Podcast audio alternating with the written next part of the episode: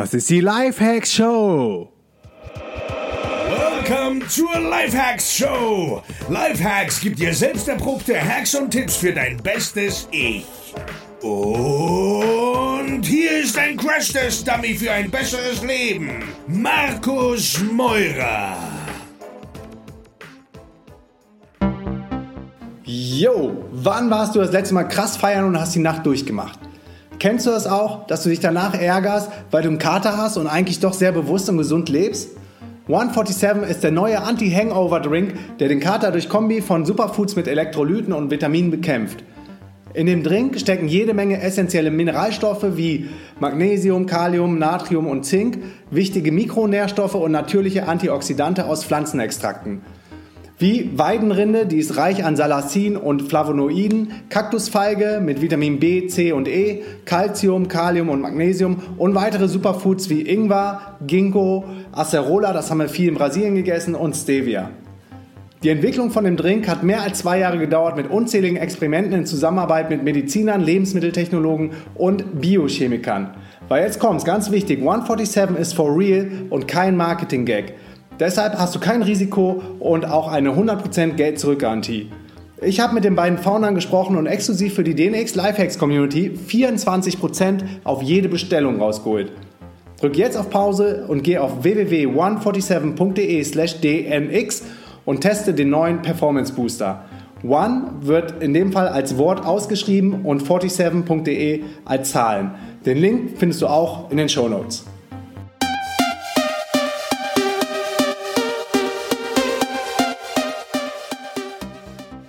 Ich bin ein riesen Airbnb-Fan und das nicht ohne Grund. Airbnb ersetzt die Hostels dieser Welt. Auf Airbnb findest du weltweit Wohnungen mit schnellem Internet zum günstigen Preis. Gehe jetzt auf www.dnx-berlin.de slash Airbnb und du bekommst 30 Euro Reiseguthaben von mir geschenkt.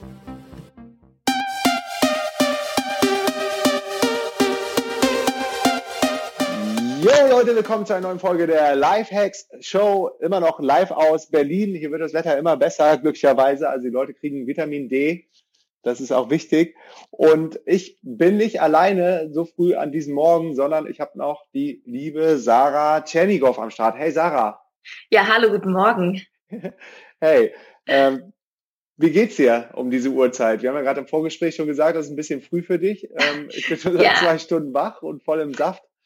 Also normalerweise stehe ich auch relativ früh auf, weil ich auch gerne, ähm, bevor ich so in die Termine starte, zum Beispiel noch zum Sport gehe. Aber heute hätte ich gerne ein bisschen länger geschlafen, muss ich ganz ehrlich sagen. Oh, du Arme, da hast du gedacht, oh Mist, der, der Meurer, der nervt, ich muss gleich das Ja, Interview machen. genau. Oh. Nein, Quatsch. Ich freue mich total, äh, dass du mich eingeladen hast. Und ich bin jetzt auch schon wieder wach, allein schon durch das Vorgespräch mit dir, voller Energie. Sehr geil, sehr geil. Ja, das war auch ein bisschen hin und her, aber jetzt haben wir uns ja doch trotzdem gefunden und ich freue mich auch total fürs Interview. Du bist nämlich irgendwie mehr oder weniger so von aus dem Nichts aufgepoppt. Ich bin ja seit zwei Jahren, glaube ich, jetzt Podcaster und äh, beobachte dann auch immer, was so abgeht bei iTunes, ob es neue spannende Podcasts gibt, gerade auch zum Thema Ernährung. Und auf einmal war da so die Sarah mit No Time to Eat mit dem Podcast. Ja, Richtig cool. Wie lange gibt's dich schon und ähm, was ist so dein Background? Wie bist du überhaupt aufs Podcasten gekommen? Ja, also den Podcast selber, den gibt es jetzt seit äh, neun Wochen, wenn ich jetzt richtig gezählt habe.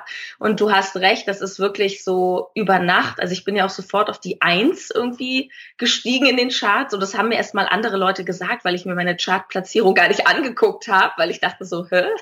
Ja. Ähm, und ja, ähm, ansonsten, ja, wie lange gibt's äh, mich schon so als Ernährungscoach? Also ich mache Ernährungscoaching so seit ungefähr zwei Jahren, aber viel länger, als ich Ernährung mache, bin ich Journalistin. Also ich arbeite beim Rundfunk, beim Radio und da lag natürlich es eigentlich sehr nahe, einen Podcast zu machen. Ich bin allerdings sehr lange nicht darauf gekommen, einen zu machen.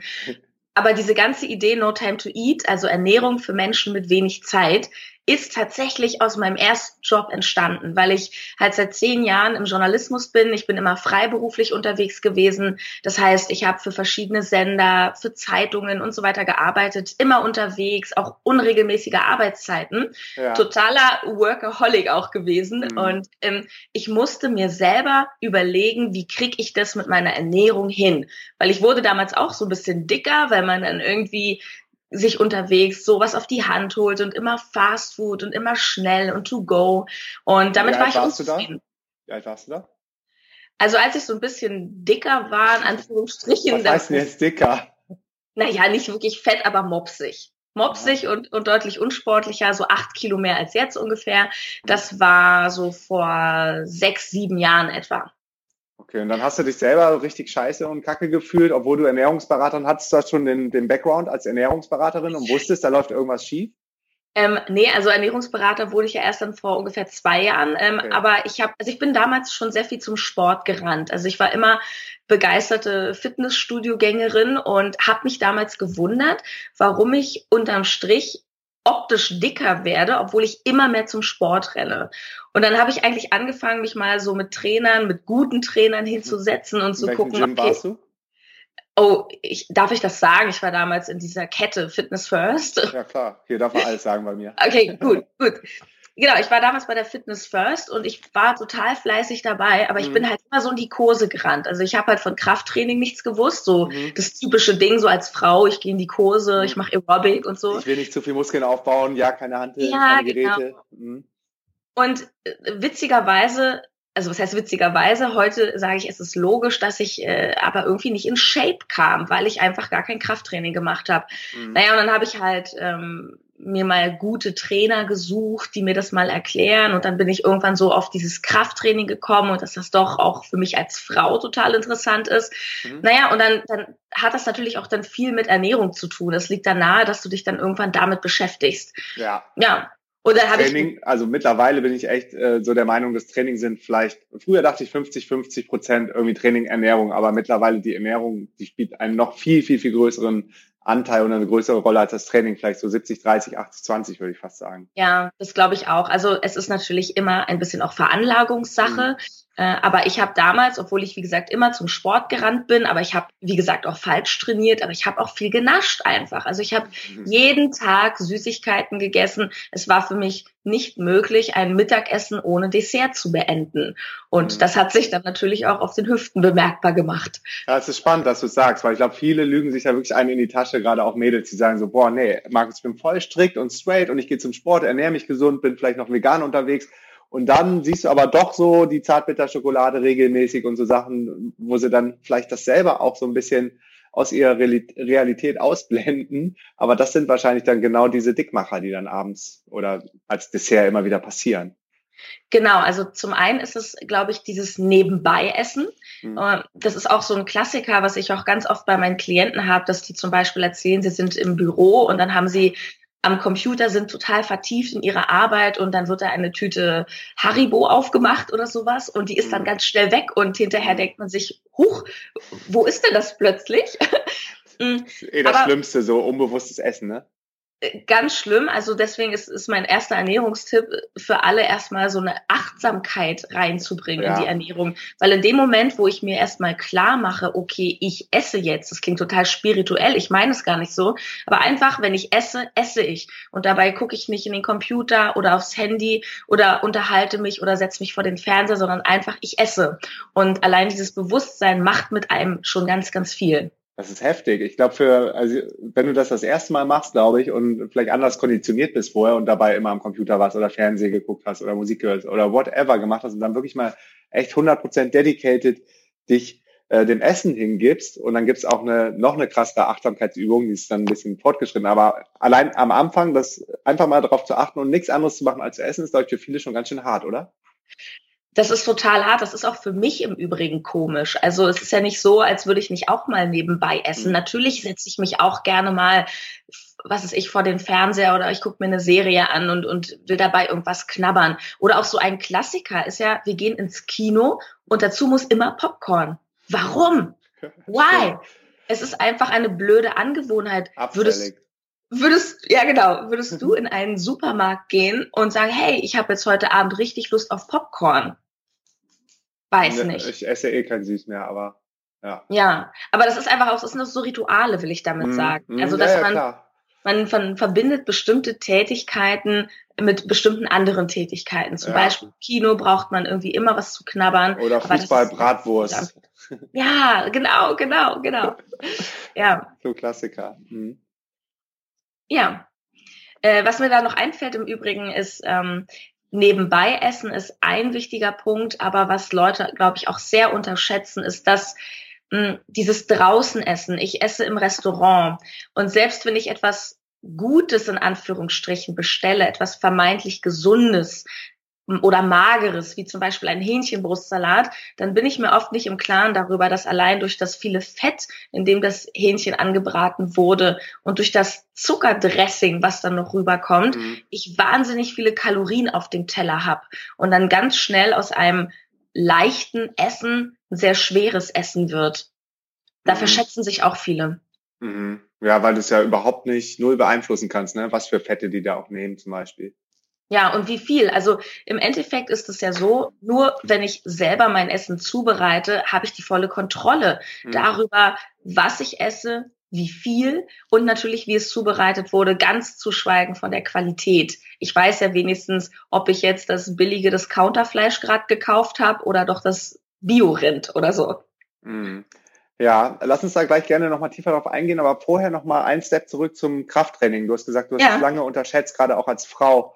Ähm, ich kenne auch viele, die sagen so, boah, nee, ich will auf keinen Fall Muskeln aufbauen und das passiert ja dann bestimmt über Nacht.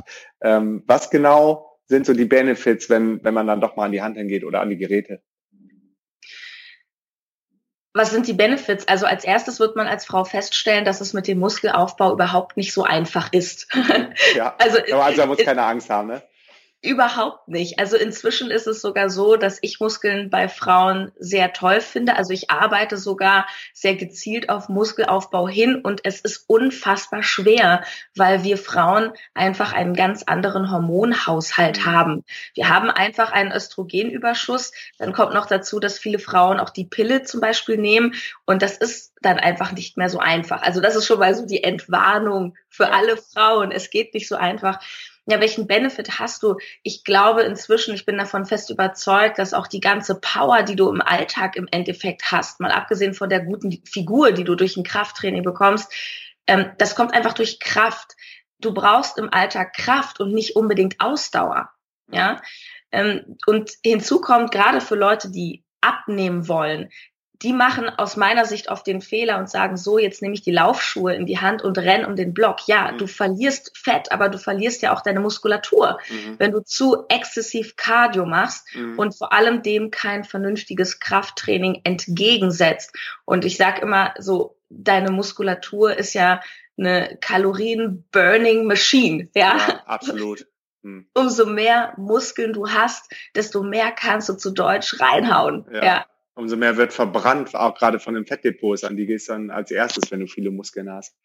Genau, und das ist halt ganz, ganz wichtig, auch in jeder Diät und auch wenn jemand sagt, hey, ich möchte jetzt äh, gar nicht äh, Muskeln aufbauen, es ist aber auch wichtig, dass du die Muskulatur, die du hast, einfach erhältst. Und wenn du nur durch die Gegend rennst oder exzessiv Fahrrad fährst und dem kein Krafttraining entgegensetzt, dann verlierst du diese Muskulatur. Bestes Beispiel, ich meine, das ist ein bisschen extrem, aber schau dir mal Marathonläufer an, mhm. diese richtig guten, diese Jamaikaner, die da vorne immer gewinnen. Aber das ist echt, das ist echt, aus. ja, aber das ist echt ein guter Hack, dass man sich mal so kurz überlegt, wie sehen die Extremleute aus in diesen Sportarten so und dann kann man sich besser vorstellen, was da genau passiert, ne?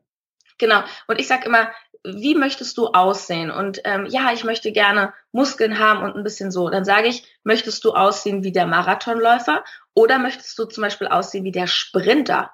Mhm. Markus, kennst du die Figuren von Sprintern? Usain Bolt, ne? Geil.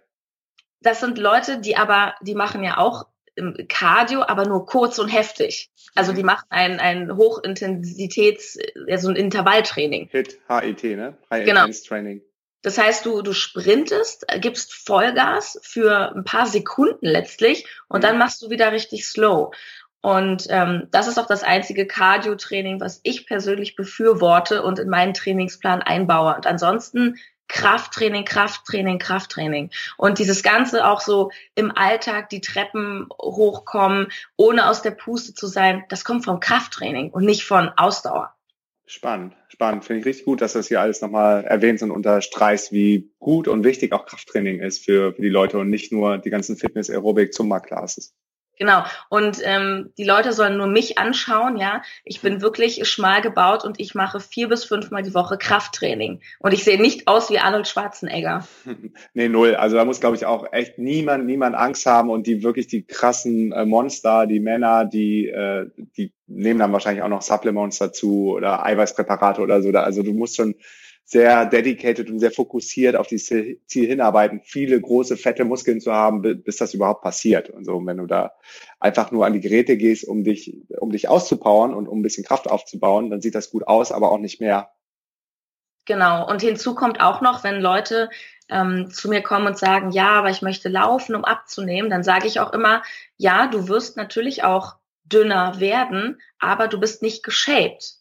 Mhm. Also dann ist alles ja weich und ich meine, wenn man älter wird, dann fängt es ja auch an, noch mehr zu hängen. So möchte man ja auch nicht aussehen. Und es gibt nur eine Möglichkeit, das zu umgehen, indem du wirklich ja dich straffst und deine Muskulatur stärkst.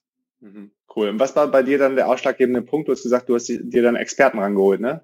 Ein Personal Fitness Trainer oder wie bist du dann da auf diesen Switch gekommen? Vor sechs Jahren war das, ne? Ungefähr, ja. Also ich muss sagen, das hat bei mir eine Weile gedauert. Ich habe am Anfang auch viele Fehlläufe gehabt. Also ich habe auch 2012, 13, da hatte ich auch eine Phase, wo ich es auch nicht besser wusste. Und da habe ich auch ganz radikal diätet mhm. und habe dann auch irgendwelche, naja, man kennt ja diese ganzen Zehn-Wochen-Programme, die so im Internet hm. kursieren, wo man dann sehr hardcore so auf mhm. alles verzichtet, sich am hm. Ende nur noch von Shakes ernährt, so ungefähr. Und habe dann auch sehr radikal abgenommen, aber es war halt einfach zu radikal, so dass es bei mir irgendwann dann auch in Fressanfällen endete, wie viele Diäten in Fressanfällen endeten. Und abgesehen davon, ich war zwar dünn und ich hatte dann sogar das erste Mal in meinem Leben den Ansatz eines Sixpacks und ich habe immer ein bisschen Bauch, aber ich war mega unglücklich. Ich war hm. mega unglücklich, weil wenn du nur hungerst und, und auf alles verzichtest, dann hast du keine, keine Freude mehr am Leben, keinen Spaß am Leben. Ja, das und, ist, das glaube ich, die große Falle an diesen Themen Body, Workout, Bodyship, äh, ja. Schlag mich tot, dass es nur über Verzicht ähm, funktioniert, ne? Und dass ja, irgendwann dieser Schalter dann voll zurückspringt. Genau, da geht's natürlich, ähm, also ich möchte diese Programme jetzt auch nicht total dissen irgendwie, weil ich sage, jeder ist auch immer für sich selbst verantwortlich und es gibt Leute, also gerade Menschen, die zum Beispiel auch aus dem Leistungssport kommen, die funktionieren über Disziplin auch sehr, sehr gut.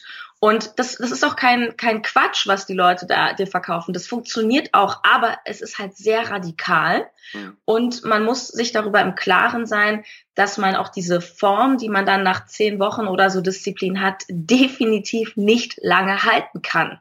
Das ist genauso wie die krassen Fitnessleute, die man vielleicht sich bei YouTube anschaut oder bei Instagram, die dann einen Wettkampf haben. Mhm. Die arbeiten auf diesen Tag hin und ja. danach wissen die drei Tage und sehen schon wieder anders aus. Ja, danach saugen die alles auf wie ein Schwamm. Ich war auch in Münster, da ich habe in Münster studiert ähm, mit Anfang 20 und war da auch in so einem Hardcore-Fitnessstudio, Muscle Gym und da sind auch Leute auf Bühne gegangen und die sahen in der Massephase, in der Off-Season, waren die wirklich 30, 40, 50 Kilo schwerer und haben dann, wie du schon sagtest, auf diesen einen Tag hingearbeitet, haben Weight Cut gemacht, haben entwässert und ja, drei ja. Tage später sahen sie wieder aus wie eine Mülltonne.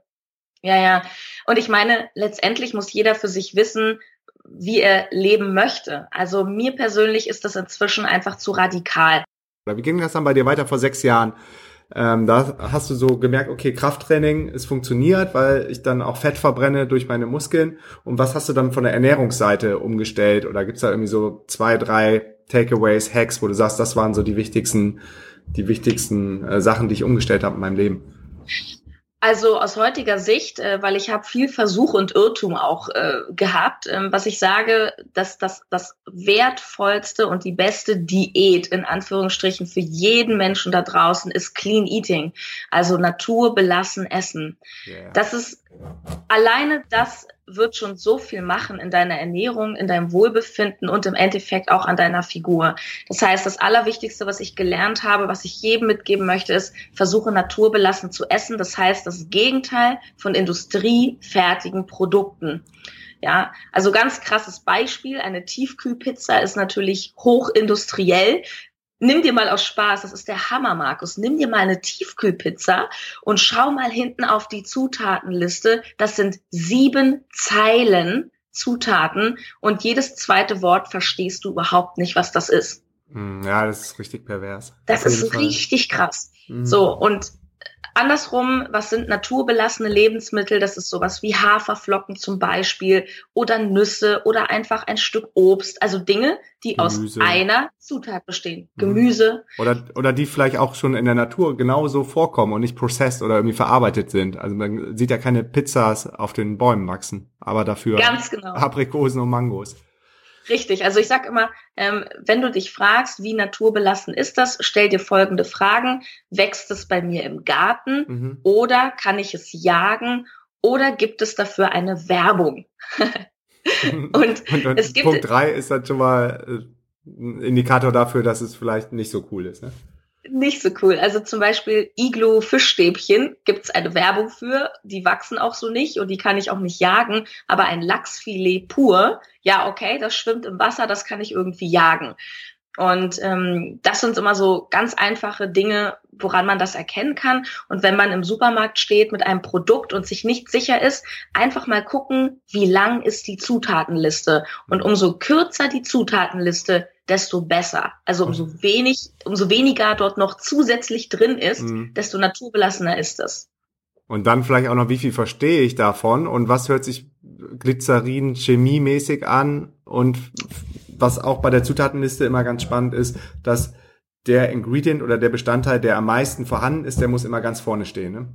Genau, das ist ein sehr guter Hinweis. Das, was vorne steht, ist immer am meisten drin. Das heißt, wenn da zehn Begriffe sind und es steht ganz hinten, ja, keine Ahnung, noch irgendein Sirup, dann denke ich mir, ja, okay, Sirup ist jetzt vielleicht nicht so toll, aber es ist vielleicht ein Prozent oder so. Und ähm, was natürlich auch ganz wichtig ist, ist Zucker. Also nochmal ganz wichtig, du hast gesagt, alles, was irgendwie auf Ose endet, ne? Glucose, Fructose, Fruchtzucker. Ähm, an sich, ich meine, Fruchtzucker ähm, kommt natürlich in Früchten vor, aber man muss sich dessen auch bewusst sein, dass auch Früchte natürlich eine, eine Zuckerbombe sein können und die dann vielleicht nicht kurz vorm Schlafen gehen oder abends konsumiert werden sollten. Genau, also zum Beispiel diese Smoothies sind ja so ein großes Thema gerade und ich sage, Smoothies sind äh, vom Prinzip nicht schlecht. Ich bin aber eher Befürworter von grünen Smoothies, wo auch sehr viel Gemüse drin ist. Jawohl. Und natürlich ist das Beste, du haust dir das alles selber in den Mixer. Aber wenn du dir draußen im Laden ein Smoothie kaufst, dann mach dir wirklich die Mühe, schau mal hinten rauf, was ist da alles drin. Und wenn der Smoothie nur oder überwiegend aus Obst besteht, dann hast du da schon ganz schön viel Zucker konzentriert. Man muss aber auch dazu sagen, dass der natürliche Zucker, also die Fructose, die im Obst vorkommt, ähm, schon nochmal anders zu bewerten ist als die industriell gefertigte Fructose, die man zum Beispiel in Marmelade findet. Mhm. Weil nämlich diese Fructose, die industriell gefertigt wird, die ist sehr hoch konzentriert mm, und ja, sehr chemisch einfach aufbereitet. Das ist nochmal eine andere Liga. Aber ja, du hast recht. Zucker in Maßen und zehn Smoothies am Tag auf jeden Fall zu viel. Vielleicht dann, ein. Ja, ein. Und wenn dann, dann auch eher Green Smoothies, wie du schon sagtest, ne? dass du schön viel alkaline Sachen zu dir holst, um den pH-Wert in Ausgleich zu kriegen. Vielleicht kannst du was zum pH-Wert sagen, zur Übersäuerung der meisten Menschen.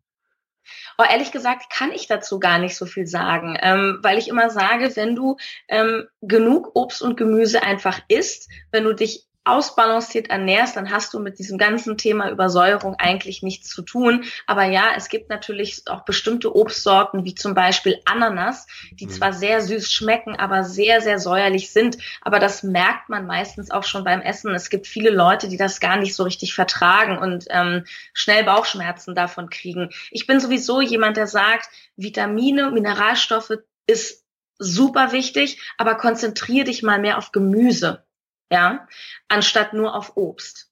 Mhm. Einfach auch schon aus diesen Zuckergründen und klar, Thema Übersäuerung, das kriegst du beim Gemüse auch nicht so schnell hin. Wie meinst du das? Naja, ich meine damit, ähm, wenn, wenn Übersäuerung oder so, ich vertrage das vom Magen nicht irgendwie ein Thema ist, dann mhm. hat man das Problem meistens mit Obst, aber nicht mit Gemüse. Ach so. Ja, ich habe jetzt eher ähm, darauf abgezielt, dass durch die ganzen Sachen, die wir, die jetzt nicht Obst und Gemüse sind, aber die wir konsumieren, wie Koffein oder Alkohol oder Fleisch, steht, trägt ja alles dazu bei, dass der pH-Wert runtergeht. Und in einem übersäuerten Milieu, da ist man ja erst anfällig für Krankheiten und da können dann viele Sachen entstehen, die gar nicht entstehen würden, wenn man zum Beispiel sich pflanzenbasiert vegan ernährt, grüne Smoothies trinkt, viel Gemüse, viel alkaline Sachen isst. Und das so, ist so das mhm. Thema. So meinst du das? Ja. ja, ja, das stimmt, klar. Also ich meine, ich persönlich, ich, ich esse zum Beispiel Fleisch. Ich finde ähm, auch Fleisch, wenn man ein gutes Stück Fleisch hat, ähm, es hat, es ist einfach ein hervorragender Eiweißlieferant nach wie vor. Aber man sollte es damit nicht übertreiben. Wenn man am Tag dreimal Fleisch isst und das jeden Tag, dann hast du natürlich auch recht, dann treten halt solche Probleme auf wie Übersäuerung. Vollkommen mhm. richtig. Vor allem, wenn man natürlich auch noch Fleisch nimmt, irgendwie aus der Massentierhaltung oder so minderwertiges Fleisch.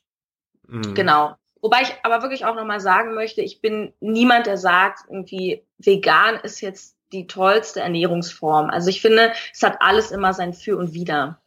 Absolut. Gerade auch bei der veganen Ernährung muss man dann einige Sachen substituieren, die man so über die, die Ernährung dann gar nicht mehr kriegt an Mineralstoffen, wie zum Beispiel das Vitamin ähm, B12. Genau, Vitamin B12 und ja, auch es ist für einen Veganer schon eine Herausforderung, auf seinen täglichen Eiweißsoll äh, zu kommen, weil natürlich äh, im, in Fleisch überwiegend Eiweiß drin ist und auch in Milchprodukten wie zum Beispiel Quark. Es gibt aber auch tolle vegane Eiweißlieferanten, äh, falls jemand das hört und da Tipps haben möchte. Also Linsen zum Beispiel, ähm, Quinoa, überhaupt so Hülsenfrüchte. Ja, ja. Das sind schon tolle Eiweißlieferanten. Aber gerade wenn man zum Beispiel Veganer ist und Kraftsport macht, wird es ein bisschen schwierig. Aber es gibt ja inzwischen auch vegane Eiweißpräparate. Also der Markt ist ja voll. Ja, es, immer es mehr. alles. Also also ich bin ich bin 100% vegan. Ich muss sagen, es ist die geilste Entscheidung ever gewesen. Ich habe nach wie okay. vor weiter richtig viel Sport gemacht, auch Kampfsport. Ich mache Kraft Maga, ein israelisches Selbstverteidigungssystem und war da gerade in der Prüfungsphase, die richtig krass, äh, krass war und habe echt null Unterschiede gemerkt, außer dass ich noch mehr Energie hatte, noch mehr Power hatte. Und wie du eben wow. schon sagtest, es gibt so viel geile Proteinquellen, die vegan sind, wie zum Beispiel ja Lupinen, Erbsen, Quinoa, Stimmt. Sojaprotein, Reisprotein, Hanfsamen, Kürbiskernprotein, Chiasamenprotein, Protein, Sonnenblumenkernprotein. Also also daran mangelt es jetzt wirklich nicht mehr. Klar, es ist schwieriger, als einfach in, irgendwo in Discounter zu gehen und sich da das Protein aus dem Regal zu holen. Aber mittlerweile glücklicherweise gibt's immer mehr coole Angebote, auch ähm, so an seine Proteinquellen als Veganer zu kommen. Ah, das würde mich ja glatt mal interessieren. Was ja. ist so deine persönliche Lieblings-Eiweißquelle im veganen Bereich?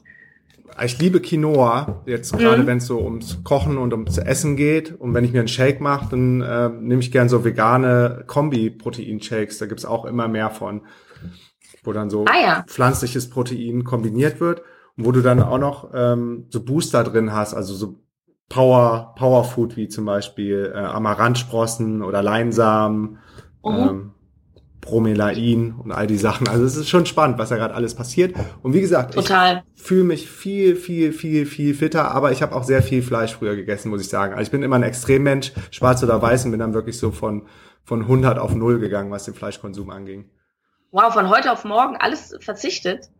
Ja, also mehr oder weniger. Wow. Meine, meine Freundin war bei einem richtig guten Allgemeinarzt in Kreuzberg und der hat dann erkannt anhand des pH-Werts, dass sie äh, sehr übersäuert gewesen ist. Wir waren auch lange ähm, Low Carb unterwegs und da wird ja propagiert, viel Fleisch zu essen, viel Quark und viel Joghurt und all diese Sachen habe ich dann auch gemacht und wir waren aber beide total übersäuert und sind dann auf diese basenhaltige Ernährung umgestiegen und äh, wenn du basenbasiert isst, ist der Weg zu einer veganen Ernährung nicht mehr weit. Und wenn du dich dann einmal damit beschäftigst, viele Freunde von uns haben das gemacht, gerade auch aus dem Umkreis der ortsunabhängigen Unternehmer, die sehr conscious und, und bewusst durchs Leben gehen. Ja, und wenn du dich dann einmal in das Thema reinfuchst und einen kleinen Test machst, so wie ich es gemacht habe, und dann die mhm. körperlichen ähm, Benefits siehst. Ich habe also am Anfang nur wegen dem Body gemacht und mittlerweile äh, gibt es für mich überhaupt kein Zurück mehr, weil ich auch vor Ort, zum Beispiel in Brasilien, sehe, was mit dem Amazonas-Regenwaldgebiet passiert, der komplett ja, ja. abgeholzt wird für Sojaanbau, für die Massentierhaltung, für die reichen weißen Menschen, die nicht auf ihr Fleisch äh, verzichten wollen.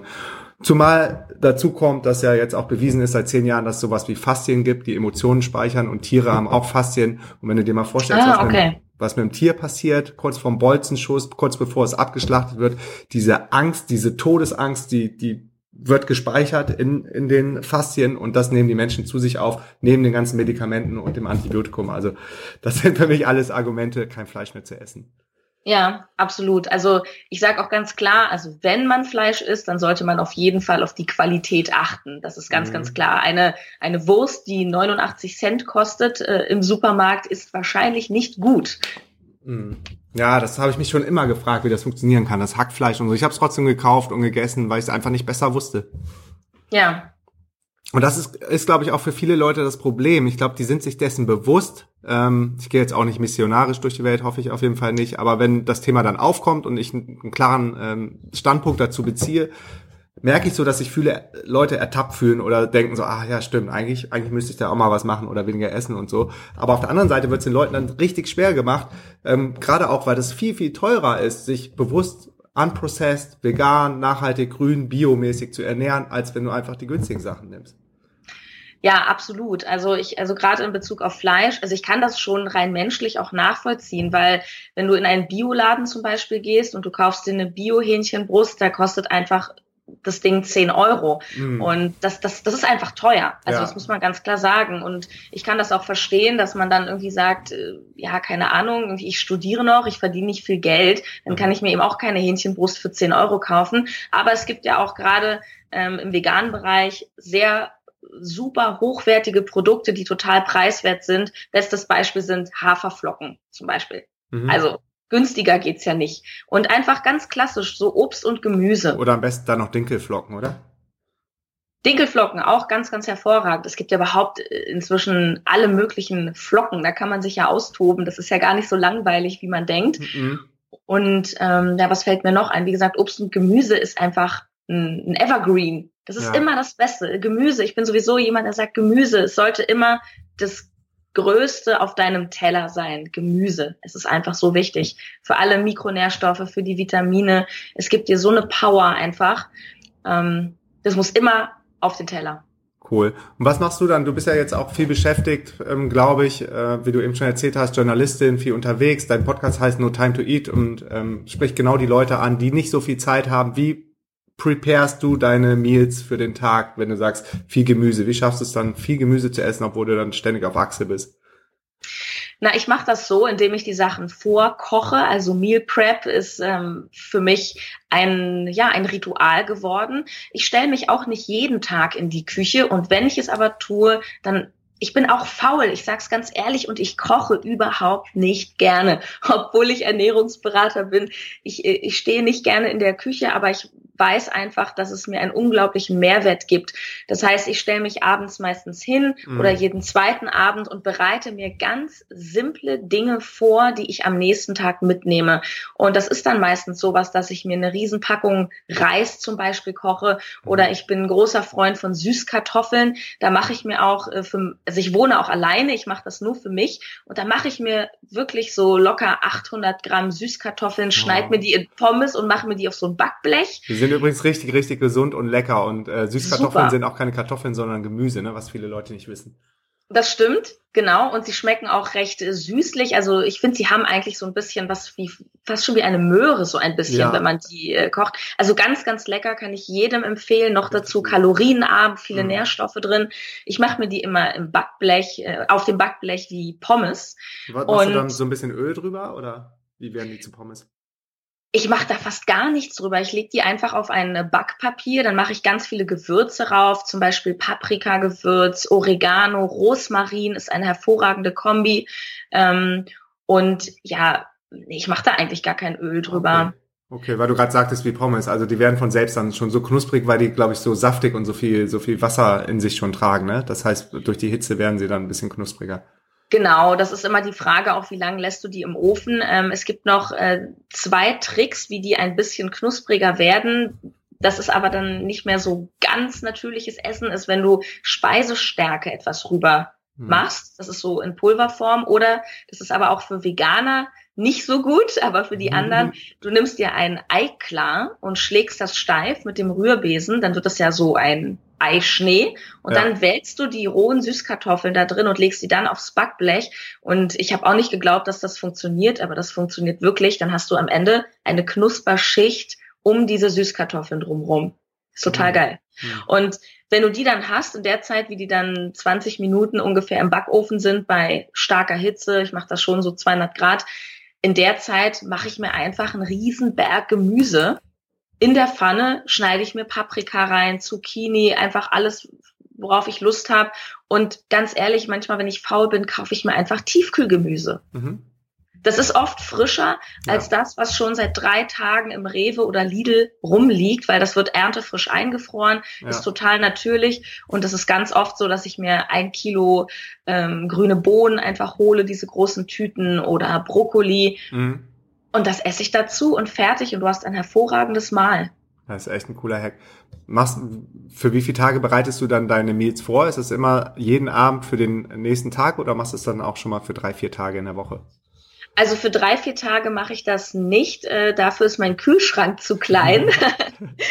Aber ich mache das meistens so für die nächsten ein, zwei Tage. Das kommt auch immer so ein bisschen darauf an, wie viel Lust ich habe. Ja. Aber es bietet sich natürlich an, wenn ich schon die Kartoffeln in den Ofen schiebe, warum mache ich nicht gleich drei, vier Portionen? Ja, ja. Was mir da immer früher voll schwer gefallen ist, ähm, gerade als ich noch allein gewohnt habe und so Anfang 20 ähm, dann viel trainiert habe im Fitnessstudio, Bodybuilding-mäßig und dann habe ich mir auch meine Meals quasi prepared oder wollte die preparen abends. Und das war immer so lecker und so verlockend, dass ich eigentlich für zwei, drei Tage vorkochen wollte und manchmal am Abend schon die ganze Portion alles dann aufgegessen habe. Ja, das, das kann natürlich passieren. Also ich habe zum Beispiel gestern Abend mir auch äh, Süßkartoffelpommes wieder gemacht und ähm, dann habe ich die rausgenommen und dann wollte ich, dass die erstmal etwas abkühlen. Ja. Und dann habe ich hier genascht und dann habe ich noch auf mein Handy geguckt. Da sind wir wieder bei diesem Nebenbei-Essen. Ich habe auf mm. mein Handy geguckt und irgendwas da gelesen und ja. dann ach hier ein Pommes, da ein Pommes und dann musste ich mir selber richtig auf die Finger hauen. So jetzt Sarah, die sind für morgen. Jetzt isst die nicht alle auf.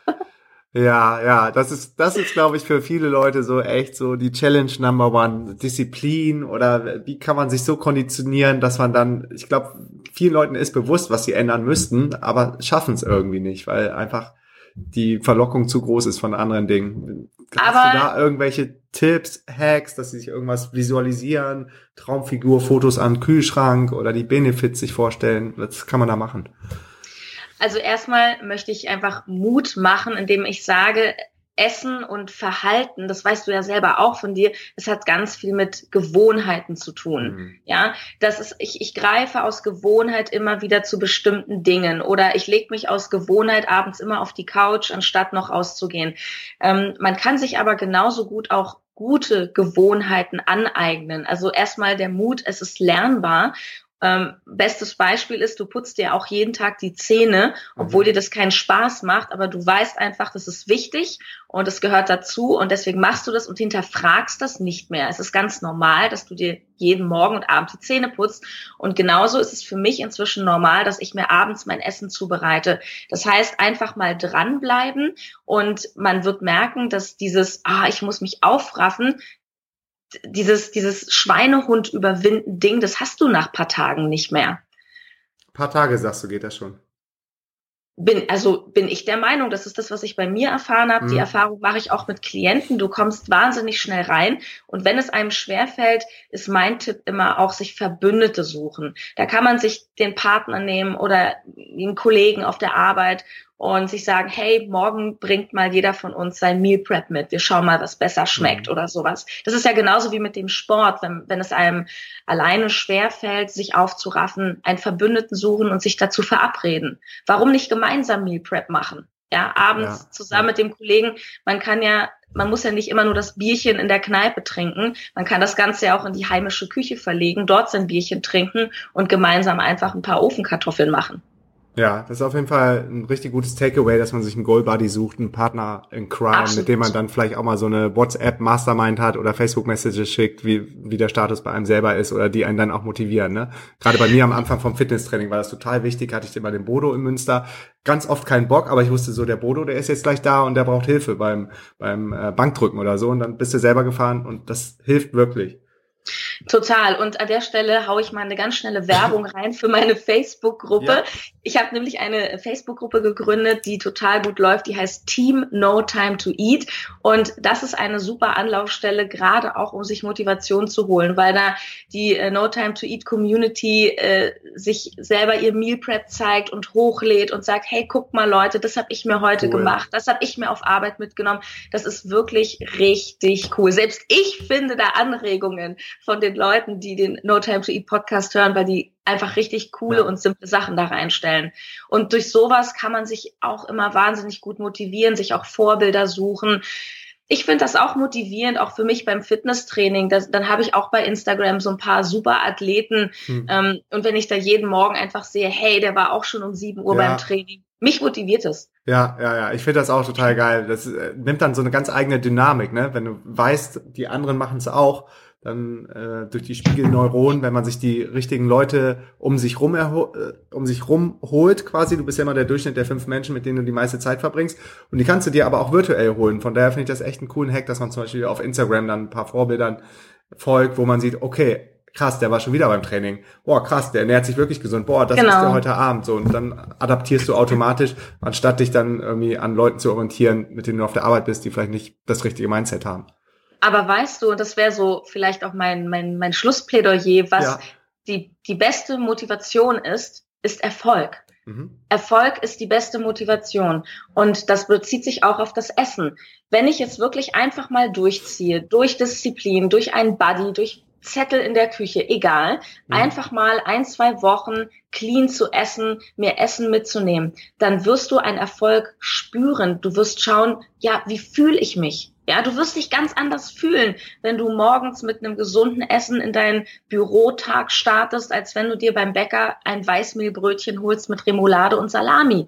Du mhm. hast eine ganz andere Vitalität, du bist fitter, du bist wacher und wenn du dich clean ernährst, zwei Wochen, dann wirst du es auch am Körper fühlen und sehen. Und was motiviert einen bitte mehr als der Erfolg am eigenen Ich sozusagen? Ja, ja, das, das ist echt total, total ähm, kraftvoll und total potent, weil gerade auch beim Krafttraining, Fitnesstraining hat man relativ schnell Erfolge, bleibt dran und ich glaube bei der Ernährungsumstellung auch, weil das ist so ein, ja, so ein tiefgreifende Veränderung in deinem Leben, die wirklich alles antreibt, deine Ernährung, deine ganze Energie, deine Kraft, deine Power, wie du eben genau. schon gesagt hast. Und wenn du das, wenn du das einmal hackst oder vielleicht in die richtige Richtung bringst und dann diese Benefits siehst, ich glaube, ja, die meisten Leute, hoffe ich mal, wollen dann nie wieder zurückgehen. Absolut. Also ich, ich esse auch mal ein Stück Kuchen und ich, ich schlag auch mal über die äh, Stränge. Aber ich muss auch ganz ehrlich sagen, mein Körper ist schon so konditioniert auf dieses ähm, natürliche Essen, dass es mir meistens hinterher nach einem Industrieessen nicht gut geht. Also ich habe dann zwar punktuell eine gewisse Befriedigung gehabt, weil das einfach lecker war, mhm. aber ich merke, es tut mir nicht gut und ich freue mich dann auch wieder auf mein gesundes Essen, und die ganze Power, die ich habe, ich bin halt auch wirklich viel unterwegs, ich habe mehrere Jobs, ich bin Journalist, ich bin Ernährungscoach, ich mache Podcast und ich kann dieses Pensum nur durchziehen, dadurch, dass ich mich auch gesund ernähre und dadurch, dass ich mich fit halte. Ja, absolut. Vielleicht kannst du noch mal ganz kurz sagen, was, was genau, ähm, wie die Coachings ablaufen. Sind das dann Online-Sessions? Kann man dich auch über Skype buchen oder ist das immer One-to-One? -one? Muss man da nach Berlin kommen? Ähm, das ist ganz unterschiedlich. Also ich sitze in Berlin und ich gebe dort auch eins zu eins Coaching. Ich habe auch ähm, für Leute, die von außerhalb kommen, die Möglichkeit inzwischen eingerichtet, dass wir in Berlin mal so ein Tagesintensiv-Workshop machen. Also dass mhm. man nur einmal kommt. Rundum Coaching ist natürlich sehr individuell. Es geht natürlich um Ernährungsanalyse, um Ernährungspläne, aber das kann auch heißen, so ein Supermarkt-Coaching, Einkaufscoaching, auch cool. Training. Ich bin auch Trainerin. Aber klar, man kann mich auch äh, buchen für Skype-Coaching. Sehr, sehr gerne Anfragen an mich. An, am besten über die Webseite notimetoeat.de. Mhm. Und äh, Anfragen immer her. Ich muss aber sagen, es gibt schon eine kleine Warteliste inzwischen. kann ich mir vorstellen. Also es, ich habe natürlich auch durch den Podcast inzwischen viele Anfragen. Ich ähm, halte auch gerne Vorträge. Ich komme auch in Firmen. Also wenn jemand das hört und sagt, hey, kannst du nicht den Mitarbeitern mal erklären oder den Leuten an der Uni, wie kann man sich im Prüfungsstress oder im, im Joballtag gesund ernähren, ja. Mache ich alles. Also mein Portfolio ist sehr, sehr groß. Anfragen immer willkommen, aber mit etwas Wartezeit bitte einplanen. Sehr cool. Hättest du jemals gedacht, dass Podcasting so ein großes Thema ist und dass es so durch die Decke geht mit deinem Podcast?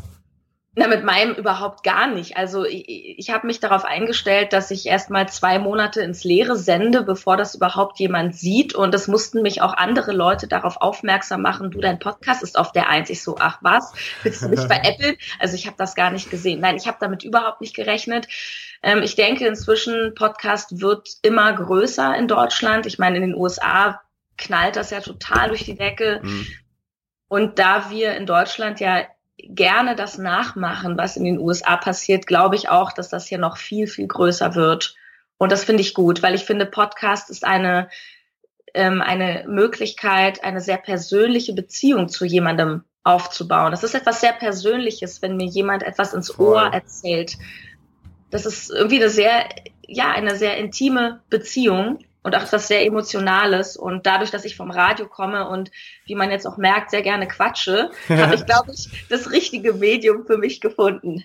Absolut. Mir ist das jetzt nochmal bewusst geworden. Letzte Woche Samstag war ich auf einer Konferenz eingeladen, auf der ersten Podcast-Konferenz und habe da einen Talk gegeben. Und da waren dann auch ein paar Hörer von meiner Show und die waren so emotional irgendwie connected zu einem ja. selber, das vergisst man dann manchmal, wenn man alleine vor seinem Mikro sitzt, hier vor dem, vor dem Rechner und da einfach reinquatscht, wie du schon sagst, ich quatsche auch mal sehr gerne ähm, dass da echte Menschen sind, die man berührt und die dich in ihren Alltag integriert haben und sagen, Markus, ey, weißt du eigentlich, wo ich dich überall höre? Unter der Dusche, im Bett, beim Putzen, beim Spülen, auf dem Fahrrad, beim Fitnessstudio. Ich so, du bist echt ein krasser Teil von meinem Leben. Und dann wird ja. man erst bewusst, was man über den Podcast alles machen kann. Weil du ja nicht in Konkurrenz gehst zu diesen ganzen anderen Kanälen wie YouTube, Facebook, wo jeder um deine Aufmerksamkeit buhlt, sondern Podcast ist ja so eine geile, geile Sekundärquelle, die man dann immer noch so on demand dazuschalten kann. Ja, total. Und Podcast ist halt auch etwas, was man überall mitnimmt. Also ich merke das auch an dem Feedback, was die Menschen mir geben. Manche schreiben immer, wenn ich mit meinem Hund Gassi gehe übers mhm. Feld, höre ich dich und so. Und das ist einfach toll. Das ist, ähm, es gibt mir so eine große Erfüllung. Ich freue mich über jede Nachricht, die ich bekomme, jede Fanpost. Das ist inzwischen ganz schön viel. Und ich schreibe auch immer zurück. Also schreibt mir bitte weiter. Okay, cool. Also für alle, die jetzt mit dir connecten wollen, notimetoeat.de ist deine Website. Dein Podcast heißt auch No Time to Eat. Verlinken wir in den Show Notes. Dann verlinken wir noch deine Facebook-Gruppe. Ja. Gibt sonst noch irgendwas zu erzählen, connecten, zu verlinken, zu veröffentlichen von dir? Es gibt noch eine, eine Kleinigkeit, auf die ich sehr, sehr stolz bin. Und zwar, ich habe ein Hörbuch vertont. Also wenn Menschen sagen, hey, die Stimme gefällt mir gut und ich möchte noch was über Ernährung lernen. Ähm, es gibt ein Buch, das heißt Ernährung mit Plan. Das habe nicht ich geschrieben, das hat ein ähm, zauberhafter Kollege von mir geschrieben, der Jasper Carven, wo mhm. man halt, ähm, das ist auch ganz im Sinne von No Time to Eat, das ist sehr dünn ähm, sehr kompakt mit allen Infos, wirklich die Basics zur Ernährung. Ja, wie viel Kalorien muss ich essen? Ähm, wie viele Kohlenhydrate brauche ich? Wie funktioniert das im Körper? Ganz sachlich, ganz nüchtern, die Basics jenseits von irgendwelchen Trends und Coolness-Faktoren. Richtig gute Infos und ähm, das gibt's mit meiner Stimme als Hörbuch. Können wir ja vielleicht auch verlinken, wenn du magst. Ja, auf jeden Fall. Ich schicke mir gleich nochmal alle Links. Ähm, okay. Können wir gleich eh nochmal quatschen, weil ich noch eine Idee habe mit dir und der DNX 2018. Aber erstmal sehen wir uns ja in einer Woche auf der auf der diesjährigen DNX und ich weiß, dass viele Hörer auch mit am Start sind. Und wenn die dich sehen, würde ich sagen, sprechen die dich einfach an, oder? Ja, quatscht mich einfach an. Ähm, ihr habt ja mein, mein Foto auf dem Podcast-Cover, die Frau mit dem Apfel auf dem Kopf. Also ich habe den Apfel dann nicht auf dem Kopf, aber ich kann mich trotzdem erkennen und ansprechen. Ich freue mich sehr. Ich werde dort privat äh, rumlaufen sozusagen. Ich freue ja. mich total. Ja, ich freue mich auch total, dich dann persönlich kennenzulernen. Das Podcasting, Gespräch, Interview war gerade schon mal sehr, sehr, sehr cool. Sarah, du machst echt eine coole Arbeit. Ich freue mich über jeden, der einen super Podcast an den Start bringt, wo dann Mehrwert zu Themen sind, wie gerade Ernährung. Das ist so enorm wichtig und so ein super Hebel, den man da in seinem Leben umlegen kann. Also vielen Dank für deine Arbeit und vielen Dank für alles, was du da gerade machst und antreibst. Dankeschön, danke. Gut, dann sehen wir uns nächste Woche und an alle Hörer, wir hören uns dann morgen wieder. Peace and out. Yeah, yes, yo. Thanks für deinen Support und wenn du noch mehr mit mir connecten möchtest, here we go. Erstens, komm in die kostenlose DNX Community auf Facebook unter www.dnxcommunity.de. Ich bin jeden Tag am Start und helfe, wo ich kann. Zweitens, triff dich mit mir auf dem geilsten Event ever, der DNX Digitale Nomadenkonferenz im Mai in Berlin. Gehe dafür jetzt auf www.dnx-berlin.de und mit dem Code PODCAST schenke ich dir 20 Euro auf jedes Ticket. Drittens, folge mir um die Welt und trag dich auf www.dnx-berlin.de slash news in den kostenlosen Newsletter ein. Viertens, folge mir auf Facebook, Instagram und Twitter unter Markus Meurer. Fünftens, gehe jetzt auf www.lhsupporter.de und werde Lifehack-Supporter ab 3 Dollar. Sechstens, gehe auf www.podcastbewertung.de und hinterlasse mir eine kurze Bewertung. Am iPhone unten rechts auf die Lupe tippen, nach Markus Meurer suchen, Podcast antippen und auf Bewertung schreiben gehen. Yo, that's it. Peace and out.